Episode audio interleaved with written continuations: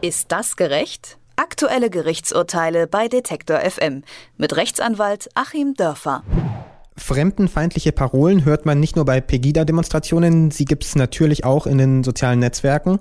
Und anders als bei einer flüchtigen Demo bleiben sie in den Netzen manchmal lange stehen, obwohl solche Sprüche teils keine Meinungsäußerung mehr sind, sondern schlichtweg illegal. Für Aussagen wie das ganze Pack an der Grenze erschießen sind manche User schon zu hohen Geldstrafen verurteilt worden.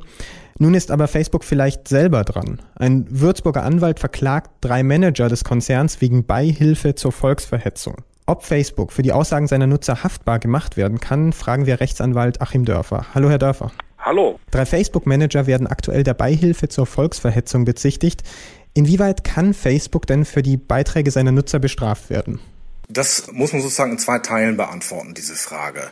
Gehen wir erstmal auf den aktuellen Fall ein. Ähm, hier ist ja nur eine Anzeige erstattet worden. Da muss man vielleicht nochmal deutlich sagen, das besagt ja erstmal gar nichts. Ähm, ich kann ja jeden anzeigen, genauso wie ich, was noch viel unangenehmer ist, ähm, gegen jeden einen Betreuungsantrag stellen kann. Das kann man auch gegen jeden Facebook-Manager machen. Da muss er zum Gesundheitsamt und sich durchchecken lassen. Ähm, also es besagt zunächst mal gar nichts und äh, man muss erstmal abwarten, was hier passiert. Der Kollege aus Würzburg von mir hat ja vorliegen, überwiegend die Manager der Facebook Deutschland in Anspruch genommen, die wohl in Irland sitzen. Facebook Deutschland beschäftigt sich im Prinzip ja nur damit, Werbekunden in Deutschland für Facebook zu werben. Die sind also offensichtlich redaktionell im weiteren Sinne mit den Inhalten gar nicht befasst. Und seine Argumentation, jedenfalls soweit es nachzulesen ist, ist die, dass er sagt, naja, die schaffen sozusagen das Geld heran und damit betreiben sie die Seite auch irgendwie. Ich gebe mal die Prognose ab, das wird nichts, das wird im Sande verlaufen, weil natürlich man zur Volksverhetzung auch einen Vorsatz braucht. Und dafür reicht es nicht aus, wenn äh, jetzt jemand mir zuschickt, okay, auf der Internetseite des Mutterunternehmens zu dem Unternehmen, wo ich arbeite, hat irgendjemand etwas Volksverhetzendes gepostet. Wenn ich das zur Kenntnis nehme und tue dann nichts, mache ich mich noch lange nicht strafbar. Ich muss also wirklich einen Vorsatz haben, dass das da auch steht und ich muss es auch inhaltlich in irgendeiner Weise billigen und sei es eben nur für andere Zwecke. Also ich muss es auch irgendwie wollen im geringsten Maße. Das nennt der Jurist Vorsatz. Nur, dass ich etwas tue, was dann sozusagen negative Folgen auslöst, dadurch mache ich mich noch nicht strafbar. Beispiel, früher galt so die Faustregel beim Tunnelbau pro Kilometer ein Toter. Trotzdem sind natürlich die Architekten, die sowas gemacht haben, dann oder heute noch machen, nicht des Totschlags äh, schuldig, obwohl sie natürlich ganz genau wissen, dass das Todesopfer fordern wird. Also rein Ursache-Wirkung reicht nicht aus. Die Anzeige hier wird zu nichts kommen, das wird im Vorfeld gar nicht weiter verfolgt werden.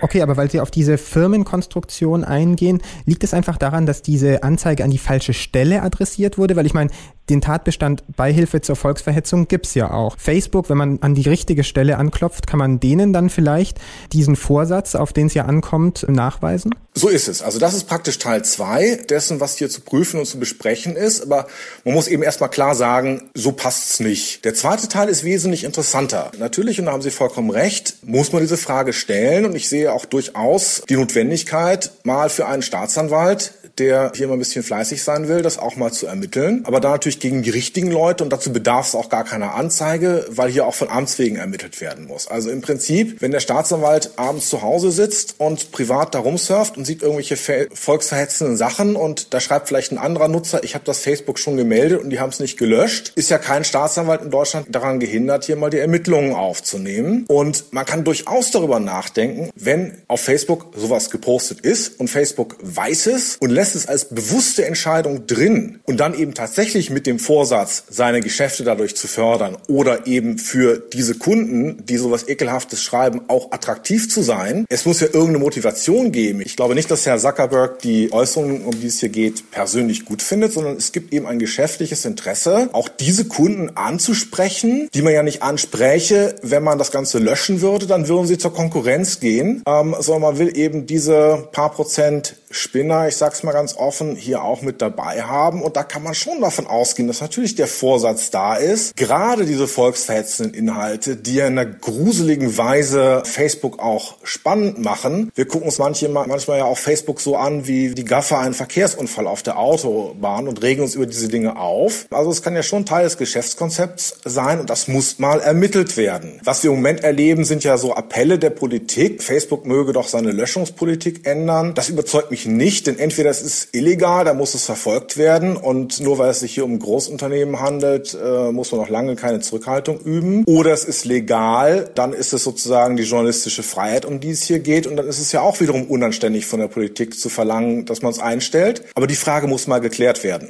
Diese Unterscheidung illegal, legal, die interessiert mich, weil wir reden jetzt ständig über Volksverhetzung, aber ab wann ist denn ein Kommentar auf Facebook volksverhetzend? Wie wird das definiert? Was ist Volksverhetzung? Also es ist ein relativ langer Paragraph, der 130 Strafgesetzbuch, der ist auch nochmal verlängert worden, weil man halt auch die sogenannte Auschwitz-Lüge hier mit drunter fassen wollte. Und es gibt sozusagen zwei große Gruppen von Straftaten, die hier erfasst werden sollen. Das ist eben einmal wirklich diese ja sogenannte Auschwitz-Lüge, wenn jemand eben Taten im Nationalsozialismus oder die nationalsozialistische Ideologie verherrlicht, rechtfertigt, billigt, leugnet, verharmlost, dann ist das strafbar. Oder die andere große Gruppe, wenn jemand eben nationale, rassische, religiöse oder durch die ethnische Herkunft bestimmte Gruppen angreift und zu Gewalt gegen diese Gruppen aufruft, das ist sozusagen der zweite Teil. Aber was immer noch dazu kommen muss, es muss geeignet sein, den öffentlichen Frieden zu stören, weil diejenigen, die geschützt sind, sind nicht die Angehörigen dieser Gruppen, sondern was geschützt ist, ist der öffentliche Friede. Und das finde ich im Prinzip auch eine ganz kluge Konstruktion, weil es eben hier nicht um Meinungen geht oder um eine Einschränkung der Meinungsfreiheit primär, sondern wirklich darum, dass Worte nicht zu Taten werden. Es gibt so einen äh, talmudischen Spruch auch, dass eben Gedanken werden zu Worten, Worten werden zu Taten und Taten werden zu Charakter.